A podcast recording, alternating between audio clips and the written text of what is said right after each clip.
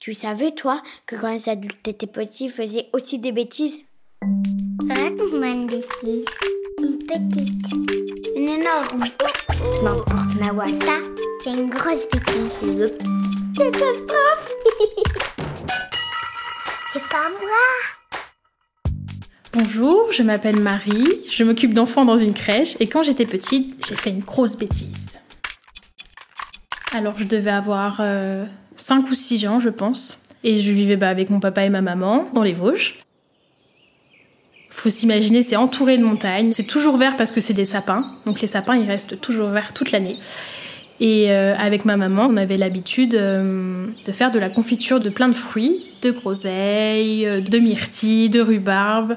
Et on faisait aussi des confitures de pissenlit. Alors, voilà, recette pour une confiture de pissenlit.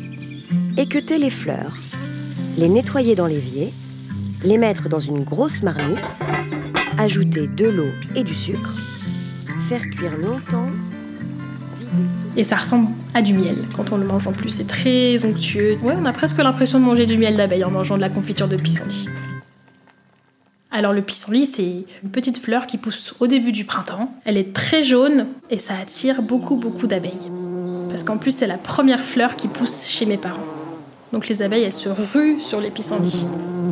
Ça pousse partout. Vous la reconnaissez super facilement. Et elle fait plein d'aiguilles blanches qu'on peut souffler et quand on souffle, tout s'envole. Comme on vivait à la campagne, j'avais le droit de sortir toute seule de chez moi. Marie, tu fais bien attention. Même si j'avais 5 ou 6 ans, j'allais pas très loin, mais je pouvais aller dans les champs. Tu ne t'éloignes pas plus loin que le champ, en face de la maison. Et ce jour-là, euh, je suis sortie avec ma belle robe, j'ai traversé la route, j'ai été dans le champ de pissenlit.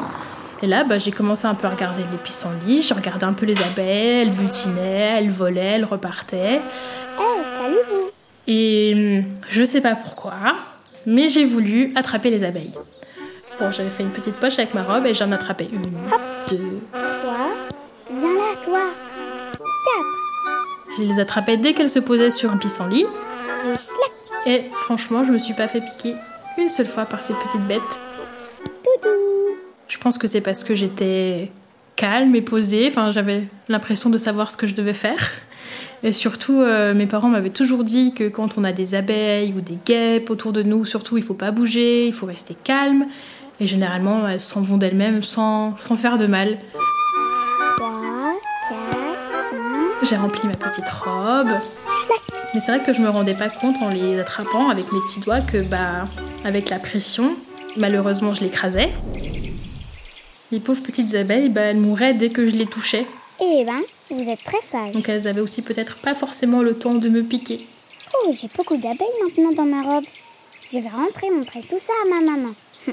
Ma petite cueillette. Maman, regarde, j'ai cueilli plein d'abeilles. Comment ça, tu as cueilli des abeilles? J'en ai attrapé? C'est c'est pas possible ça, montre-moi. Mais si, euh, j'en ai au moins 20 ou 30. Regarde, elles sont dans ma poche. Mais elles sont toutes écrasées, Marie Pourquoi tu as tué toutes les abeilles? Bah, je sais pas. C'était pas pour les tuer.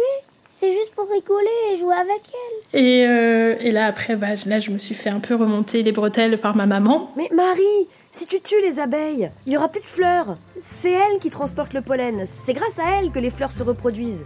Et s'il n'y a plus d'abeilles pour manger leurs graines, plus aucune fleur ne poussera. Et alors, plus de pissenlit, Plus de fruits, plus de légumes, plus rien. plus de confiture de pissenlit. Et du coup, bah, j'ai plus jamais tué d'abeilles de ma vie. D'ailleurs, euh, la semaine dernière, j'étais euh, sur la terrasse chez mes parents, toujours dans les Vosges, en train de lire un livre. Et là, je vois une guêpe qui se pose euh, sur ma main. Et là, je me dis, oula, elle va me piquer. Du coup, je suis restée tranquille, sans bouger. Et d'un coup, je sens un petit pincement sur ma main et je vois qu'elle me mord. Elle m'a pas piqué avec son petit dard, hein, parce que là, j'aurais vraiment eu mal. Mais non, elle m'a mordu, comme quand elles veulent manger la viande euh, quand on fait des barbecues l'été. Et elle s'est envolée, elle m'a pas piqué. Je me suis dit, bon, bah, il n'y avait pas besoin de la tuer. Elle m'a pas piqué. Allez, raconte-moi encore une bêtise.